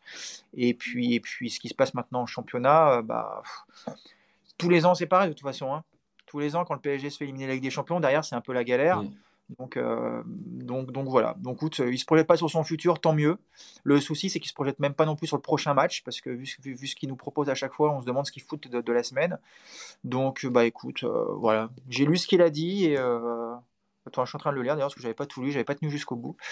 Donc ça n'a pas trop d'intérêt, je pense, à ce moment de la saison. De toute façon, la question est un peu con aussi, je crois. Ouais, déjà, ça c'est clair, on est d'accord. Par contre, moi, la phrase qui, m'interpelle, c'est en essayant aussi de fédérer des joueurs, des joueurs de ne rien lâcher. Donc il y a Paris qui est pas forcément avec 25 points d'avance. Euh, tu es en danger, tu es à 7 défaites en 2023, mais il faut quand même que tu fédères tes joueurs de ne rien lâcher. Mais moi, je trouve, tu sais, c'est tellement la phrase du coach qui est conscient en fait qu'il n'a plus la main, euh, qui essaye un peu de s'en sortir, tu vois, qui essaye de minimiser un peu tout ça. Mais cette phrase, pour moi, dans, l'enchaînement, elle est terrible. Parce que finalement, en plus, c'est même pas ce qu'on lui demande. Euh, voilà, il, se serait arrêté à euh, on va tout faire pour être champion, il reste 10 matchs, voilà, bon, on va s'arrêter là. Le fait qu'il dise ça, c'est aussi une façon de, ouais, d'acquiescer qu'ils ne maîtrisent plus rien. Voilà, je vais essayer de fédérer les joueurs. En gros, je vais essayer de les motiver pour aller chercher le titre de champion. Mais c'est franchement hallucinant. Et évidemment, on va passer à la déclaration suivante, qui est là complètement surréaliste et lunaire. Euh, et franchement, euh, je raconte l'histoire, euh, la petite anecdote. Donc moi, je suis aux conférences de presse d'après-match. et en fait, il dit cette phrase, c'est la deuxième question de la conférence de presse. Et en fait, euh, j'ai pas fini de retranscrire la conférence de presse parce que j'ai été bloqué par cette phrase. Je me demandais si j'avais bien entendu, si elle était réelle, si on était, si on se foutait de nous. Donc je vais la lire pour ceux qui l'ont pas entendue, mais je pense que là, elle a bien fait le tour. Mettez-vous à la place. Alors, la question, c'était, en fait, au départ, il y a un journaliste qui lui dit, euh, en gros, euh, est-ce que vous êtes satisfait de l'investissement des joueurs Et en gros, il donne un peu son avis. Il dit, nous, on a trouvé qu'il y a des joueurs qui ne pas qui semblaient pas forcément investis. Et donc, il répond Oui, les joueurs ont tout donné. Je pense que les joueurs ont tout donné. Ce n'est pas une question d'investissement. Mettez-vous à la place des joueurs qui préparent un match, voient huit absents, rentrent dans le vestiaire avec des jeunes du centre d'information qu'ils ont dû voir une ou deux fois à l'entraînement. On savait que ça, on allait avoir un match difficile. Et il ajoute, on, on peut comprendre que quand vous êtes mené 2-0 face à Rennes et que vous n'avez pas beaucoup d'autres options et qu'il manque des joueurs, il peut y avoir un peu de résignation. je, vais te laisser rebondir. je vais te laisser réagir, Nico, parce que franchement, je pense qu'après, c'est... On, est, à 52 minutes de podcast. Je crois que j'ai été plutôt calme, mais je pense que là, ça peut, ça peut vriller. C'est un petit peu dans la lignée de ces déclarations euh, lunaires sur, euh, sur Zahir Emery et puis sur Bichayou après le Bayern. C'est-à-dire que tu sens l'entraîneur qui est un petit peu perdu, qui essaie de se raccrocher aux branches. Je sais même pas si lui-même il arrive à, croire ce qu'il dit, tellement c'est absurde. quoi. Donc, euh, sur, le côté des, joueurs absents, je rentre dans le vestiaire, je vois des petits jeunes que je connais pas. Enfin, c'est c'est tellement lunaire de dire un truc comme ça que je sais même pas ce que je peux vous en dire parce que ça veut rien dire. C'est complètement se foutre de la gueule du monde. C'est de nous faire croire que, un mec comme Messi donc n'a pas couru et était dans un mauvais match parce qu'il y avait des petits jeunes euh, sur le banc qui connaissaient pas. C'est tellement idiot comme, comme déclaration que c'est totalement. Euh, cette première partie de la de, de phrase, elle est.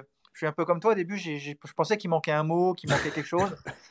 Je me dis, ça a été mal retranscrit, il manque une phrase, il y a, il y a un truc qui va pas, mais en fait, c'est vraiment ce qu'il a dit. Euh, et, ouais, donc là, il, a, il avait plus ou moins préparé son discours sur les, sur les absents, mais du coup, il s'est un petit peu trompé, je pense. De... Il avait qu'à juste dire voilà, on a dû faire une défense expérimentale, c'était compliqué pour nous, on n'avait pas de repères. Ça, ça suffisait. Quoi. Mm. Mais le côté, euh, le côté euh, je rentre dans, dans, le vestiaire et je vois des jeunes que je connais pas, ça, c'est, ça, veut rien dire. Quoi. Après, le côté. voilà, après que je te dise, t'es manqué, t'étais mené 2-0 au parc, il reste, il marque à la 48e, donc il reste plus de 40 minutes de jeu, et donc tu as des mecs qui gagnent 40 millions par an qui sont résignés, donc qui arrêtent de courir et de jouer. C'est cool, hein, cool. C'est... on devrait tous faire ça en fait. tu arrives le matin au boulot, et puis à 9h, euh, tu voyais envoyer un mail, que tu as, écrit un mail, le mail il s'est effacé par erreur, bah tu vois, oh, putain, je suis résigné, merde, je suis déçu. Euh. Bon, bah j'arrête, j'arrête de bosser aujourd'hui, les gars, je, reviendrai demain parce que là j'ai perdu mon mail, je, suis un peu écœuré. C'est, énorme, c'est énorme de dire des trucs comme ça. Qu'est-ce que je te dis? Ça, veut, ça, témoigne juste en fait surtout d'un coach paumé et puis plus inquiétant qui a, plus la main quoi c'est un mec qui a pas la main sur son groupe. C'est-à-dire que, bah voilà, tu es mené 2-0, bah, je vois des mecs qui commencent à, marcher, qui baissent la tête, mais c'est pas grave.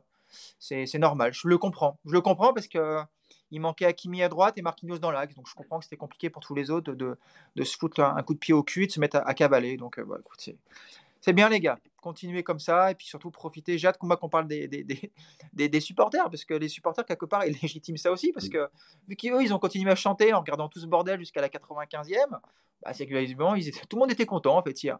Les joueurs ils couraient pas mais c'est pas grave, l'entraîneur il avait pas de solution c'est pas grave, nous on chante tous, voilà c'est normal. On est résigné mais c'est normal. Rennes mène 2-0 donc euh, qu'est-ce que tu veux, c'est comme ça.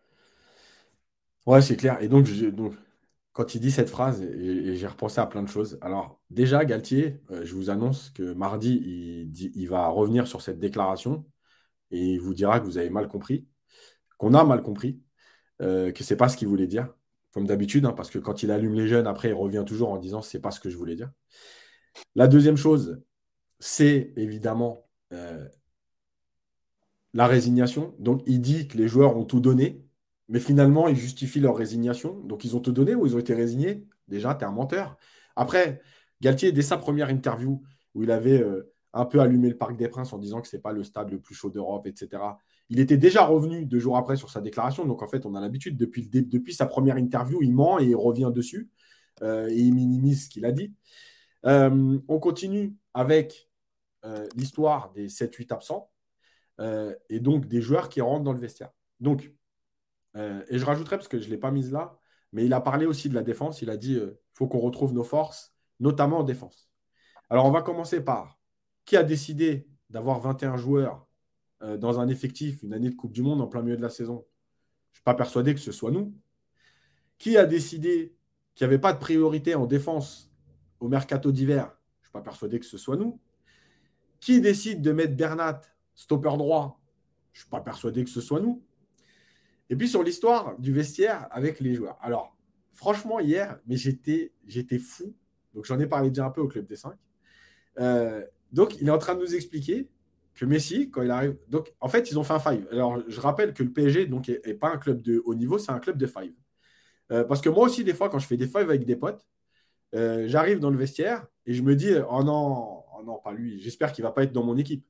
C'est ça en fait qui s'est passé hier. C'est-à-dire que Messi, il est arrivé, il a dit Oh, oh non, Oh non, il y a les deux petits jeunes là oh Mais d'ailleurs, ils viennent d'où Parce que je les ai vus qu'une fois euh, cette année à l'entraînement. Donc, euh, c'est qui eux? Non, mais attends. Non, mais c'est un scandale par rapport à, au professionnalisme. C'est un scandale en tant qu'entraîneur de haut niveau ou qui se prend pour un entraîneur de haut niveau. mais c'est un scandale envers les jeunes parce que honnêtement, et, pour ceux qui ont écouté le Club des 5, je vais me répéter, mais bon, c'est aussi malheureusement euh, la loi de quand on enchaîne un peu les émissions. Mais honnêtement, je suis jeune dans cette équipe. Déjà, tu te fous de ma gueule toute l'année parce que tu ne me fais pas jouer. Et après, tu me demandes d'être bon. Tu nous donnes trois minutes par-ci, par-là, et après, on ne rejoue plus pendant trois mois. Et après, tu nous critiques. Mais en plus, si je suis jeune là, mais la reprise de l'entraînement, il a de la chance, c'est la trêve internationale. Mais là, devant tout le groupe, quand il rentre dans le vestiaire pour présenter la séance, moi, je l'arrête devant tout le groupe et je lui dis, coach, là, tout de suite, devant tout le monde, vous allez expliquer ce que vous avez, ce que vous avez voulu dire en disant, imaginez la tête des joueurs quand ils ont vu les jeunes dans le vestiaire. Ça veut dire quoi? Ça veut dire, nous, on est de la merde. C'est-à-dire, nous, en gros, quand Messi nous voit, il se dit, j'ai pas envie de jouer. J'ai pas envie de jouer avec eux. Alors déjà, je rappelle quand même que dans l'équipe qui a démarré, à part Pembele et Bichiabou, il n'y avait quand même pas de jeunes. Donc déjà, je ne sais pas où il a vu tous les jeunes. Mais donc, en gros, tu es en train de dire que quand Messi me voit là dans le vestiaire, il se dit, oh non, vas-y, j'ai pas envie de jouer. J'ai pas envie de jouer. Et toi, tu cautionnes et tu justifies ça par, quand il les a vus, comprenez-les. Mais moi, je ne les comprends pas, moi. Moi, je ne le comprends pas que Messi, Mbappé et compagnie se disent euh, oh non, vas-y, il y a ces jeunes-là, c'est une catastrophe. Et en plus, il nous explique que euh, on se dit, ils se sont dit, il n'y a pas de solution. C'est-à-dire que Messi, en plus de ne pas jouer au foot, le mec se dit, ah ouais, mais en plus, si on est en galère aujourd'hui, on n'a pas de banc. Vous pensez vraiment que Messi se dit, on n'a pas de banc, alors que lui-même, le banc, il en a rien à foutre parce qu'il ne veut pas sortir du terrain. Non mais, là maintenant, il faut être clair. Vraiment. Euh, on va y revenir sur les titres après. Mais je, jure que je l'ai dit souvent et, des fois avec les nerfs. Mais là, je le dis dans le plus grand calme. Il ne faut pas rester maintenant. Il faut vraiment partir. Et s'il y a un dirigeant dans ce club qui a un peu de fierté et qui aime un peu le PSG, même si on sait que c'est du business, etc., mais juste s'il aime un peu le PSG, il faut lui dire de partir. Vraiment. Et qu'il emmène Campos avec lui. Parce que Campos, il est trop marrant. Mais depuis le 12 septembre, l'interview chez Roten, où il a défoncé Ettore Henrique, où il nous a expliqué que Neymar et Mbappé, ça ne pouvait pas jouer parce qu'ils étaient du même côté. D'ailleurs, depuis que Neymar est plus là, ça va vraiment mieux. Euh, depuis, on ne l'a pas entendu pour soutenir son coach, pour défendre son coach, pour parler de la politique sportive, pour allumer les joueurs qui se comportent comme des sénateurs. On ne l'a pas entendu, à part venir faire son cinéma, son sketch contre Lille, 10 minutes à la fin. Il est où, Campos? Il fait quoi, Campos? Parce que le recrutement, à un moment donné, c'est en janvier, il n'y avait plus être Enrique. Donc, il fait quoi, Campos? Donc, il faut prendre les deux et leur dire merci pour tout. Enfin, non, même pas merci d'ailleurs, parce que, les deux sont en train de, mettre leur nom dans l'histoire du PSG, mais pas du côté positif, parce que cette défaite en 2023, et, il reste 10 matchs. Euh, une élimination à Marseille. Je rappelle que le PSG n'a pas battu Benfica, a souffert à la Juve, n'a pas battu Monaco, n'a pas battu Rennes. Il reste le match retour contre Lens, donc peut-être que ne battra pas Lens. Donc finalement, à part Marseille, Paris ne bat pas les cinq premiers du championnat. Et Paris ne bat pas le seul rival qu'il a dans, son groupe de Ligue des Champions. Mais bon, c'est pas grave. À, ce moment-là de l'année, il fallait, être content. On était premier et encore qualifié en Ligue des Champions. Euh, je pense vraiment qu'il faut partir. Il faut partir, il faut poser, rendre les équipements. Voilà. Laissez-lui peut-être la doudoune parce qu'il paraît qu'elle est pas mal. Euh, c'est cadeau pour en souvenir du PSG. Mais vraiment, il ne faut pas rester. On a souffert à IFA, exactement. Il euh, ne faut pas rester. Et je pense vraiment que moi, je n'étais pas pour la solution euh, Zoumana Kamara parce que je pense que voilà. Mais en fait, je pense que oui, vas-y. Vas-y. De toute façon, ça ne peut pas être pire parce que de toute façon, l'équipe, tout le monde peut la faire. Elle est faite par les statuts et le fameux algorithme. Que de toute façon, le coach ne fait pas de coaching. Donc, à la limite, bon, bah, au moins, Zoumana Kamara, ça lui donnera trois mois d'expérience. C'est toujours ça de prix. C'est un ancien du club. Voilà, mais je pense vraiment qu'il faut, lui dire de partir. Et vraiment, s'il y a quelqu'un qui aime le club au PSG, c'est plus possible de tolérer tout ça. Euh, c'est plus possible de tolérer son discours, de tolérer son attitude, d'allumer les jeunes. De, de, voilà. Moi, j'avais dit, de toute façon, j'en voulais pas parce que pour moi, il était marqué Marseille, parce que j'aimais pas de toute façon son football. Mais euh, c'est malheureusement, j'ai pas eu tort là-dessus. Euh, parce que malheureusement, parce que la saison du PSG est catastrophique. Mais voilà, c'est, moi je pense que c'est terminé. Et vraiment, vraiment, et là on va y passer à la dernière partie du podcast. vraiment, euh, je pense qu'il faut qu'il parte parce que, je ne sais pas ce que bah, tu vas nous dire, Nico, mais moi, je pense que vraiment, le titre est en danger. Ouais, ouais, le titre il est en danger, bien sûr. Bien sûr que le titre est en danger. Et euh, aujourd'hui, je pense que tout le monde, euh, tout le monde en est conscience. Tout le monde en a conscience, pardon. Après, sur, tu sais, si tu es un, un, président de club qui a un tout petit peu de cohérence dans ton, dans ton management.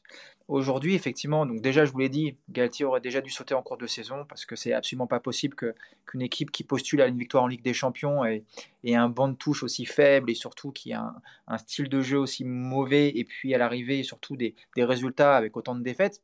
Déjà, moi, je trouve incroyable. Et surtout, aujourd'hui, tu as l'occasion, quelque part, et c'est pas la première fois, tu as l'occasion de refaire du PSG une institution forte. Aujourd'hui, euh, c'est pas compliqué à, imaginer. C'est-à-dire que là, tu vires Galtier parce que les résultats sont catastrophiques. Aujourd'hui, tu vires Galtier, qui, qui va te le reprocher? Cette défaite depuis 2017, cette défaite en 17 matchs. Qu'est-ce que tu, euh, depuis 2023, pardon? Personne va te reprocher de virer Galtier. Aujourd'hui, ce serait la logique absolue. Donc, tu vires Galtier pour montrer que les résultats, c'est absolument pas tolérable. Et derrière, tu dis à ton nouveau, à Zoumana Kamara, à Tourelle, si tu le fais, à qui tu veux, tu dis voilà, Messi, il va dégager en fin de saison, on va pas le prolonger, mets-le sur le banc. Voilà, tu mets Messi sur le banc, t'envoies un signe, parce que Messi se fout de ta gueule, donc il joue pas. Et puis tu fais ça avec deux ou trois autres joueurs, les mecs qui sont pas dedans, les mecs qui ont besoin d'être motivés parce qu'ils sont résignés en étant menés de 0 et ben ils jouent pas. Et ton institution, elle va reprendre du poids en faisant ça. Le souci, c'est que le PSG ne le fera pas, parce qu'on sait très bien qu'aujourd'hui, l'actif joueur est plus important que l'actif euh, résultat. Donc on va continuer sur cette, euh, au moins jusqu'à la fin de la saison, sur cette ligne-là. Après, sur ce qu'on voit actuellement, et on vous l'a déjà dit, le PSG est en danger parce que là, il y a trois gros matchs qui vont arriver. Que ces matchs-là, honnêtement, sur ce qu'on a vu hier, ils sont loin d'être gagnés.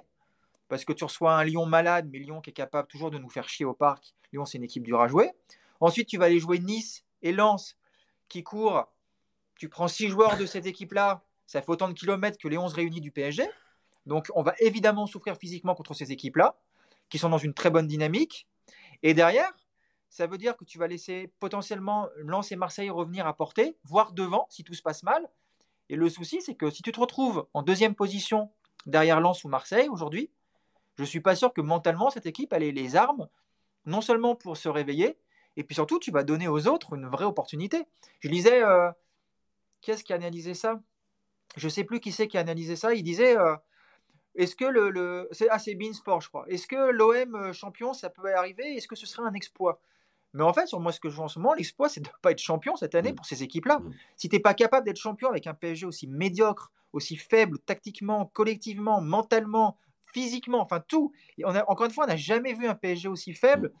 Je pense depuis l'année on joue le maintien. Mais vraiment, je vous le dis en toute objectivité. Le, déjà, de, de, de l'RQSI, c'est une certitude. Maintenant, retrouver une équipe, et je vais le dire pour faire plaisir à Arnaud, une, avec des feignasses pareilles, avec des mecs aussi, aussi mauvais collectivement, et ça c'est évidemment la faute aussi de Gatier, mais surtout avec des mecs aussi avares d'efforts, qui sont incapables de cavaler, que quand ils dépassent les 100 km par match, limite il faut faire un article dans Le Monde en une parce que c'est un exploit. Hmm. Cette équipe-là, évidemment qu'elle est en danger. Évidemment qu'elle est en danger. La chance aujourd'hui que, que, que, le PSG a eue, c'est qu'il y a plusieurs équipes derrière qui se tirent la bourre. Les Marseille, les Lens, mm. bon, la Rennes a un peu lâché, mais Lille est un peu irrégulier aussi, puis Monaco qui a eu une bonne période. Mais si tu avais eu, comme à certaines époques, comme à l'année où Monaco est champion, si tu avais une équipe derrière le PSG qui cartonnait, qui était en, mode en feu complètement, mais le PSG ne serait évidemment pas leader de Ligue 1 aujourd'hui. Ce serait impossible d'imaginer d'être leader aujourd'hui.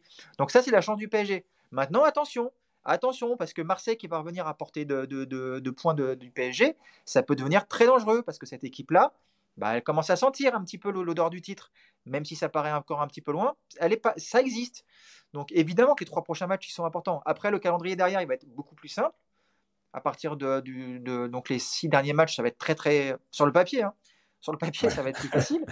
Mais même chose, quand tu vas affronter des équipes qui jouent le maintien, des mecs qui vont cavaler 120 km dans le match, qui vont te rentrer dans l'art, Toujours le même problème, hein, si tu as des mecs qui n'ont pas peur de toi, qui viennent au parc en disant c'est l'occasion de prendre trois points parce que les mecs en face ils sont plus motivés, tu n'es vraiment pas garanti de quoi que ce soit. Donc euh, évidemment qu'il y, a, une grosse urgence et qu'il va falloir, dès, la reprise contre Lyon, ce match-là, si tu ne gagnes pas, ça veut dire que tu laisses potentiellement Marseille à 4 points.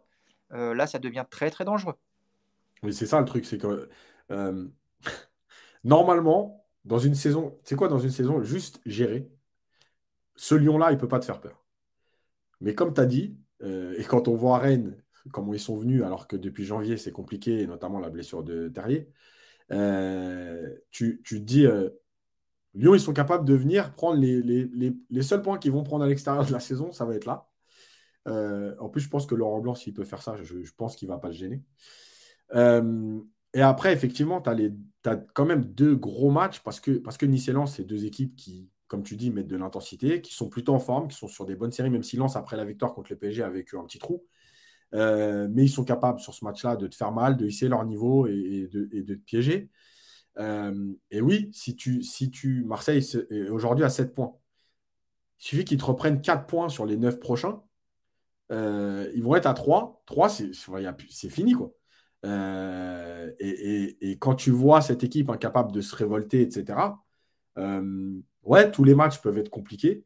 Euh, moi, je pense, moi, je pense réellement que le, j'avais eu, on avait eu ce discours euh, juste avant Marseille, je crois, euh, où on était inquiet. Après, Marseille a eu aussi un petit passage à vide. Donc, Paris a remis de l'écart, où on se disait, bon, finalement, bon, ils vont quand même être champions, et voilà. Et, là, on, de nouveau dans le doute, parce que parce qu'en fait, on voit rien. On voit rien et que tout le monde a compris comment piéger ce PSG, que ce soit tactiquement, physiquement, etc. Donc ouais, moi je pense que vraiment le titre est en danger et euh, moi je ne fais pas partie de ceux qui pensent que ce serait une bonne nouvelle de ne pas être champion malgré tout. Déjà parce que, parce que tu, quand même à la fin de la saison, tu peux être le, club le plus titré de France et, quoi qu'on en pense, moi je, pense que c'est important. Euh, que en plus de ça, je ne suis même pas persuadé que ça donne une leçon aux Qataris, euh, le fait de ne pas être champion. Je ne suis même pas persuadé que ça change quelque chose dans leur vision du, foot et, de ça. c'est sûr, Yass. Ça, c'est même pas le penser ou pas, c'est une certitude. Euh, quand, quand, Lance, quand Lille est champion, euh, ça remet rien en cause dans, dans, la, dans la politique qatari. Euh, bon, Montpellier, c'était la première année, donc c'est un petit peu différent, mais Monaco, Monaco, pareil, faisait une saison de dingue, mais l'exemple type, c'est Lille, quoi.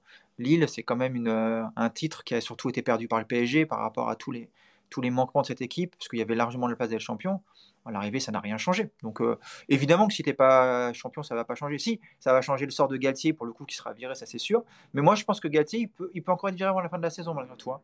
Si tu te fais taper contre Lyon là, euh, la prochaine journée, à domicile, encore une fois, euh, il y a un moment où ils vont quand même être obligés d'ouvrir les yeux sur Galtier. Donc, je ne suis pas sûr qu'ils finissent la saison, honnêtement. Mais moi, je pense que déjà, il y a une trêve internationale, donc c'est peut-être le moment. et ensuite, moi, je pense vraiment qu'au-delà de. On espère tous moi, je pense vraiment qu'il faut qu'il parte là. Là, il faut le dégager. Parce qu'en en fait, il n'y a, plus rien qui va. La gestion de l'équipe, elle ne va pas. Le contenu, ça ne va pas. Les résultats ne vont pas. Euh, et la com est, catastrophique. Donc, euh, évidemment que moi, je pense qu'encore une fois, que si les gens sont un peu lucides dans ce club, euh, c'est terminé et qu'on pose avec. maintenant, pour, terminer là-dessus, et on, va finir ce podcast comme ça, le titre est en danger par rapport à, l'équipe, mais le titre est en danger et on est obligé d'en parler par rapport aux supporters. Euh, je pense que, euh, j'avoue que je suis partagé quand même malgré tout, j'ai pas envie de, taper dessus parce que, parce que déjà bravo pour tout ce qu'ils font, parce que déjà bravo pour l'image qu'ils donnent aussi des supporters du PSG à l'extérieur, notamment en Coupe d'Europe. Euh, et, c'est de l'investissement et tout. Mais pour avoir parlé avec, avec certaines personnes qui, sont en, virage Auteuil, le problème, c'est qu'en fait, il y a, euh, un vrai conflit entre certains. Euh, il y en a qui veulent montrer leur mécontentement. On a entendu quelques sifflets. Alors, je le dis clairement, moi, j'étais au parc. Et pour moi, les sifflets venaient de partout sauf de Hauteuil, à la mi-temps. Euh, il y a un vrai conflit entre cette idée de si on crie, si on gueule, on va sauter. Et en même temps, le parc sans ambiance, c'est une catastrophe. Et en même temps, je me dis, mais vu ce qui se passe là, vous ne pouvez pas l'accepter. Alors, ok, c'est bravo, euh, euh, parce que tu vois, là aussi, nous aussi, on est des fois un peu paradoxal. Euh, on félicite les supporters anglais qui applaudissent leur équipe même après une défaite. mais je crois qu'il y, a en fait un vrai problème entre. Il y a perdre. Encore une fois, tu perds des matchs dans la saison, ça arrive à tout le monde. Il n'y a que Arsenal qui a fini invaincu sur les 30 dernières années, qui a fait une saison invaincue. Donc, perdre des matchs, ça arrive. Je pense vraiment que c'est l'attitude, ce qui est devenu le club, ce que la mentalité qu'il y a autour du club, qui, moi, me fait dire, OK, euh, oui, on doit soutenir l'équipe et bravo aux supporters anglais qui félicitent leurs joueurs même après une défaite. Mais je pense qu'il n'y a pas du tout la même attitude des joueurs dans les clubs anglais. Il y a quand même un respect de l'institution, un respect de l'histoire du club. Et si les supporters félicitent leurs joueurs après une défaite, c'est parce qu'en gros, ils ont la sensation que ces joueurs ont tout donné et que ça arrive et OK, on est derrière vous. on a vu Liverpool ne pas gagner le titre de champion pendant 30 ans.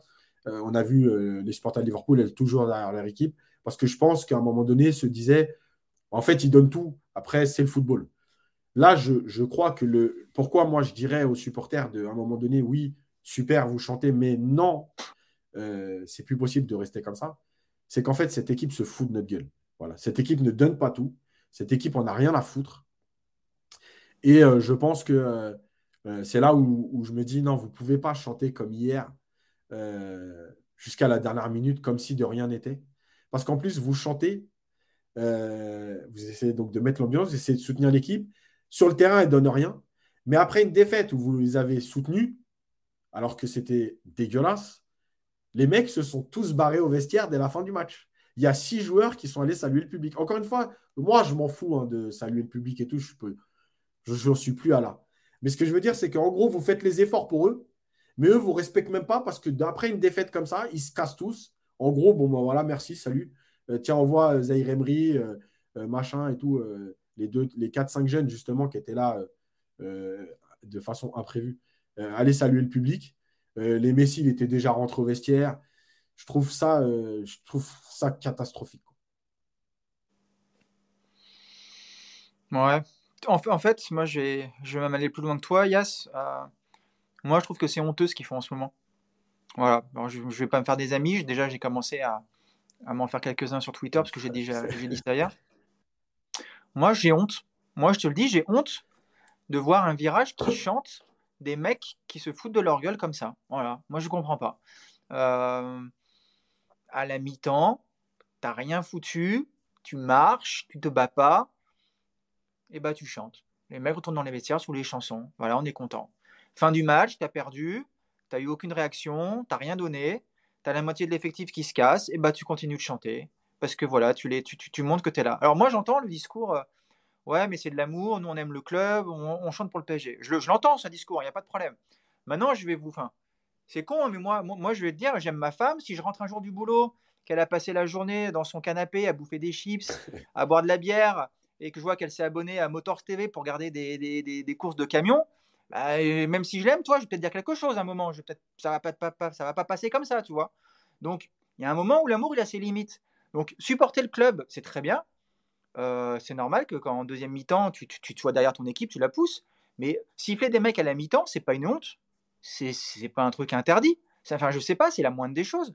On n'est pas en train de dire débarquons tous au camp des loges ce matin, allons tout cramer. Non. À la mi-temps, putain, tu siffles. Ni, même, les, ni même les insultes sur les parents comme il y avait eu l'année dernière. Voilà, c'est ça, qu'on dit. Ça a été loin, c'était trop mm. loin, je suis d'accord. Mais tu vois, regarde, moi j'ai, moi en 2019, le premier match de la reprise, euh, c'était contre Strasbourg au parc. Neymar qui avait fait tout son caca nerveux parce qu'il voulait, se voulait se casser. Mm. Mais moi je l'ai sifflé Neymar. Mais il n'y a pas de problème.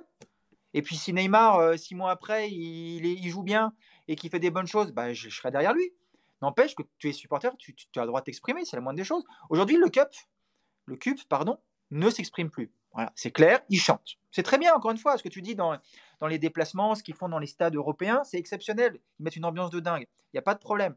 Maintenant, il y a des limites, moi, je trouve. Et j'ai honte d'avoir un virage d'ultra aussi soumis à une direction. On sait comment ça s'est passé, les mmh. conditions de retour. On sait qu'ils sont effectivement sur un fil. On sait qu'au moindre euh, débordement, ils peuvent encore regicler du parc. Et ça, je le comprends. Quand tu as le PSG dans la peau, tu n'as pas envie de te faire virer ta tribune, je veux bien l'entendre. Mais c'est quoi le concept? Tu viens au parc pour chanter entre potes et tu t'en fous de ce qui se passe sur le terrain parce qu'en fait, tu n'en as rien à branler. Bah, ne viens plus au parc. Organise un apéro géant. Euh, euh, je sais pas, va, sur un, va dans un grand parc parisien avec des potes, euh, euh, prenez de quoi boire et manger et allez chanter entre vous tranquille si vous en foutez ce qui se passe sur le terrain. Moi, je ne peux pas comprendre qu'on cautionne sous prétexte qu'on est en danger, qu'on cautionne ce qui se passe. Donc les mecs, c'est ce que j'ai mis hier sur un tweet, ta Messi va venir devant la tribune, il va enlever son maillot, il va chier devant toi, il va s'essuyer avec, et tu vas chanter. C'est ça C'est ça le con C'est quoi, en gros? Parce que c'est ce qui se passe en ce moment, les mecs. Hein. Faut arrêter de Il faut pas être aveugle. Aujourd'hui, tu as la moitié des joueurs de cette équipe qui se foutent de ta gueule. Complètement. Et nous, on continue de chanter, on continue d'applaudir. Et ça, c'est, je ne comprends pas, parce que moi, j'ai été élevé euh, au parc des années 90, et je ne comprends pas cette, euh, cette mentalité de dire, euh, bah non, non, on est là pour encourager. Non, non, tu es supporter, tu as aussi le droit de t'exprimer, tu as le droit de dire que tu n'es pas content qu'un mec se foute de ta gueule, et tu as aussi le droit de siffler, c'est pas interdit. Maintenant, quand tu vois un petit peu aussi comment ça a évolué au parc, quand tu vois notamment les tribunes latérales qui sont aujourd'hui, avant, tu te pointais en latéral, tu avais 3-4 touristes au milieu de tous les autres supporters. Aujourd'hui, tu as 3 supporters au milieu de tous les touristes. Donc je comprends qu'aujourd'hui, les latérales ne soient plus un, levier ou mmh. un, un, endroit dans le stade où tu peux te reposer. Avant, quand tu as le virage qui commençait à siffler, tu avais tout le stade qui reprenait. À une mi-temps, comme tu le disais la dernière fois, Yacine, on a vécu des broncas au mmh. parc. Euh, les mecs, quand ils revenaient à la mi-temps, ils savaient qu'ils étaient, voilà, que le parc n'était pas content. Ils en ont rien à foutre aujourd'hui. Ils sont mauvais, on les applaudit, on chante. Ça, donc évidemment que c'est un problème tout ça. Évidemment que la composition euh, sociologique du parc a évolué, que c'est aussi un problème. Mais le, virage, je suis désolé, le virage, il y a un moment, il va commencer à falloir parler. Alors là, en plus, j'entends qu'il y en a certains qui ont voulu siffler, ils se font engueuler par les autres et par le, on, leur tombe dessus en disant ah, ne, siffle pas parce qu'on est limite si tu siffles, on va tous se faire virer. On en est arrivé là. Donc en gros, on a un virage de soumis, on a des moutons qui sont venus pour chanter. Bah, vous savez, je vais vous dire comment ça va finir. Hein. Dans quelques années, on va vider le truc, on va mettre que des touristes, et puis on mettra des bandes sonores à la place. On va enregistrer les mecs qui chantent en studio, et puis on va diffuser de la musique. Il n'y a pas de problème, on peut faire ça aussi. Si, si un supporter, c'est juste chanter, ne pas s'exprimer et accepter tout ce qu'on voit, continuez comme ça, les mecs. Mais moi, hier, hier, je te le dis avec des mots qui sont peut-être durs, moi, hier, j'ai eu honte. On, dit toujours le cube, c'est formidable ce qu'ils font. Bah, moi, hier, j'ai honte. J'ai honte d'eux. J'ai honte d'avoir des supporters qui sont complètement soumis à la direction, qui sont complètement soumis aux joueurs et qui, sous prétexte de risquer de se faire virer d'une tribune, aujourd'hui ne, sont pas capables de siffler ou de, de, manifester un mécontentement. Effectivement, on va dans le mur. On va dans le mur avec ce genre de comportement, et c'est ce que je disais au début, on est tous un peu responsables de ce qui se passe, et les supporters également. Après, par contre, et je veux le dire parce qu'on n'a pas cité, Kim Kardashian a passé une bonne soirée, donc soyez tous rassurés. Elle a eu un beau maillot, ses enfants ont eu un maillot, elle a kiffé sa soirée, elle a même appelé Neymar à la mi-temps au téléphone, c'était juste génial ce qui s'est passé entre eux, donc c'est le plus important. C'est clair que c'était surréaliste ça aussi, mais bref. Euh, et je voulais terminer moi sur une chose par rapport aux supporters justement, euh, et notamment tous ceux qui soutiennent les joueurs. Euh, je crois que déjà, et même l'entraîneur d'ailleurs, Ancelotti, je pense qu'il a juste ramené deux Ligues des Champions à Madrid en, presque dix ans, notamment la Décima. Aujourd'hui, il va pas gagner la Liga, il est encore en course en Ligue des Champions, mais il est sur la sellette. il est deuxième de Liga derrière le Barça quand même, c'est pas. Voilà. Et euh, il est en quart de finale de Ligue des Champions en ayant gagné en, en, étant tenant du titre. Il est sur la sellette. Euh, parce que là-bas, il y a une certaine exigence. Euh, et qu'à un moment donné, quand ça ne va pas, voilà. La deuxième chose, c'est Karim Benzema, qui vit une saison un peu plus compliquée. Alors, il y a eu les blessures, etc. Mais voilà. Bah, à Madrid, que ce soit la direction, mais aussi les supporters, à Madrid, Benzema, je pense qu'il a un petit peu plus marqué l'histoire du Real que, euh, Messi au PSG ou même que Mbappé d'ailleurs, en termes de titres, je pense que c'est un autre monde. Bah, Aujourd'hui, les supporters des Real te disent Ouais, Benzema, merci pour tout, mais l'année prochaine, il faut déjà trouver le remplaçant. Et Benzema sera euh, en gros dans un premier temps euh, dans la rotation, mais il ne faut plus que ce soit le titulaire intouchable numéro un parce que, parce que ça commence à être compliqué et que nous, on est euh, un club qui a besoin d'exigence et de résultats. Euh, et nous, on est là. Et euh, il ne faut pas critiquer Messi parce que rappelez-vous, il y avait Pancrate, Louis Ndoula et compagnie, et aujourd'hui vous crachez dans la soupe. Non, mais en fait, c'est ça, c'est ça, c'est ça la différence. C'est que nous, on n'en a rien à foutre en fait de savoir d'où tu viens. C'est super de jamais oublier d'où tu viens, mais c'est pas pour ça que tu dois tout accepter là où tu es aujourd'hui on n'en est pas là à soutenir des joueurs, on est là pour soutenir le PSG. Je rappelle qu'il est prévu qu'Mbappé parte dans un an. Quand il sera parti, je vais faire quoi, moi? Je vais attendre de voir où Mbappé signe et je vais aller soutenir Liverpool ou le Real? Bah non. Mbappé, bonne continuation, merci pour tout. Mais je continuerai à soutenir le PSG avec les joueurs qu'il y aura à ce moment-là. Euh, euh, voilà, il y a quelqu'un qui parle de Hazard. Ils ne se sont pas pris la tête. Hein. Hazard, il a été gros transfert, gros salaire. Euh, voilà. Et d'ailleurs, il y a une phrase excellente de, Tony Kroos euh, cette semaine dans une interview où il dit euh, Est-ce que vous plaignez Hazard? Euh, En gros, qui, souffre. Et il dit Moi, je ne plains pas un joueur de foot. il est aussi responsable de sa situation. Il gagne bien sa vie. Moi, je plains les gens qui ont du mal à manger. Je plains les gens qui, qui souffrent au quotidien. Et je ne vais sûrement pas plaindre un joueur de foot. Ben voilà, mais je pense qu'en fait, ça démontre toute la qualité entre l'exigence du Real, Tony Kroos, qui est sûrement dans la culture allemande. et nous, on est là à, à s'extasier devant Mbappé parce qu'il nous a fait l'honneur de rester à 72 millions par an. il faut le remercier. Bah, moi, je remercie personne. J'en ai strictement à la foutre, que ce soit Mbappé, Verratti, Messi, Marquinhos et compagnie. Euh, quand à Liverpool, euh, euh, Coutinho réalisait une saison et demie exceptionnelle et que le Barça l'a voulu, personne ne l'a retenu. Personne n'a dit oh non, non, il faut garder Coutinho et tout. Mais merci Coutinho, ciao. Parce que juste avant toi, on a eu quand même des Steven Gerrard, des Ian Rush, des John Barnes qui ont marqué la légende du club. Euh, et c'est autre chose que toi. Donc merci pour tout. Salut. Salah, il a prolongé là, il veut partir. Il n'y a personne qui le retient. Si le club qui veut l'acheter met l'argent, eh ben, il partira. Voilà, mais je pense qu'en fait, c'est ça qui nous manque. C'est euh, de soutenir un club pour ce qu'il est, de ne pas avoir peur de remettre les gens euh, à, leur, à, leur, place. merci Nasser pour tout ce que tu as fait, mais l'organigramme doit changer. En fait, tout le monde est responsable de ce qui arrive, des supporters au président en passant par les joueurs. Euh, et, franchement, il y a juste à souhaiter pour terminer que euh, moi, je le dis quand même encore une fois, même si je sais que certains ne le comprennent pas aujourd'hui, mais je comprends aussi leur, leur truc. Il faut quand même souhaiter d'être champion, que ce soit Galtier ou pas sur le banc.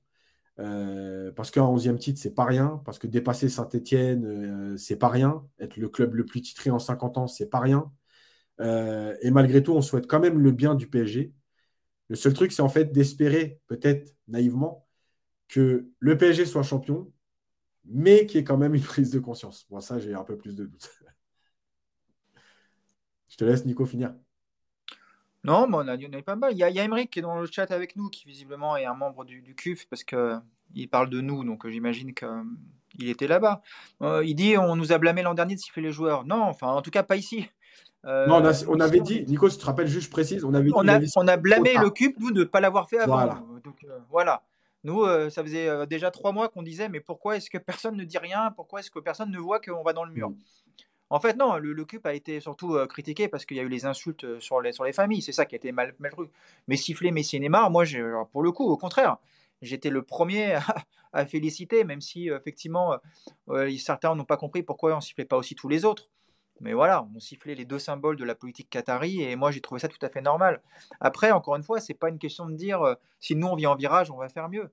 C'est juste de dire ce côté, on est sous la menace d'une expulsion et donc maintenant on est juste là pour chanter et on, se, on ferme notre gueule. Ben voilà, moi je le comprends pas. Moi si j'aime le PSG, et eh ben, si on me menace déjà, si on me dit que si je siffle, je, je me fais virer, je te le dis déjà avec mon ego, ben, je me casse de moi-même déjà. C'est que c'est quoi? On est où là? On n'est pas, on n'est pas en Corée du Nord. Tu as envie de siffler, tu siffles, quoi. Point barre. Cette histoire de dire on n'a pas le choix, c'est comme ça ou rien. Et eh ben moi je te le dis, c'est rien. Ça doit être rien. Et si tu veux montrer que tu aimes le PSG quelque part, bah, ne viens plus. Ne viens plus au parc, tu peux pas siffler parce que tu vas venir et chanter, c'est que tu cautionnes tout ce qui se passe. Et voilà, moi c'est ça que je leur reproche aujourd'hui. Et, pas Nico, juste là-dessus, vite fait, euh, je pense en plus que euh, peut-être que c'est une menace qu'on leur fait, mais je suis même pas persuadé qu'elle aille au bout. Parce que quand Nasser fait revenir les supporters en 2016, c'est justement parce qu'il se rend compte qu'un stade avec euh, que des spectateurs qui vont au théâtre, c'est une horreur. Donc, je, peux comprendre, je peux croire parfaitement qu'il y ait cette menace-là en disant attention, allez pas trop loin parce que on va vous dissoudre et il n'y aura plus de supporters. Mais je suis même pas sûr qu'ils mettent ça à exécution parce que honnêtement, le parc qui reviendrait comme entre 2010 et 2016, je suis même pas persuadé que Nasser ait envie que ça revienne comme ça.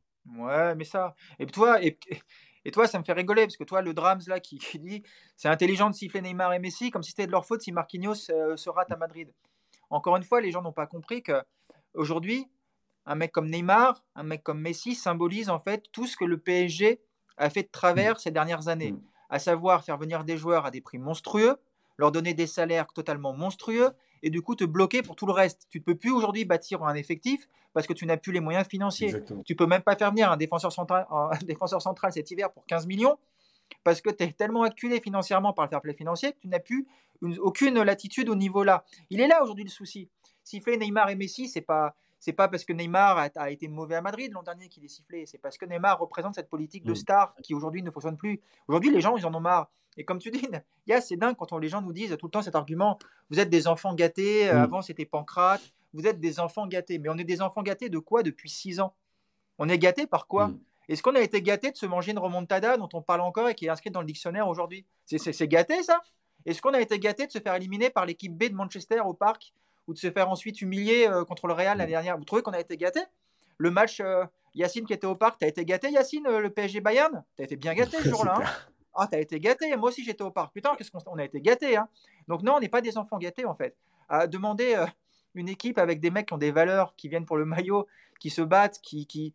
Voilà, c'est pas de gâter, ça. C'est juste être exigeant mm. et aimer le football. Si, effectivement, et j'aime bien parler, moi, avec les supporters. Alors, il y a, y a enfin, ça dépend lesquels.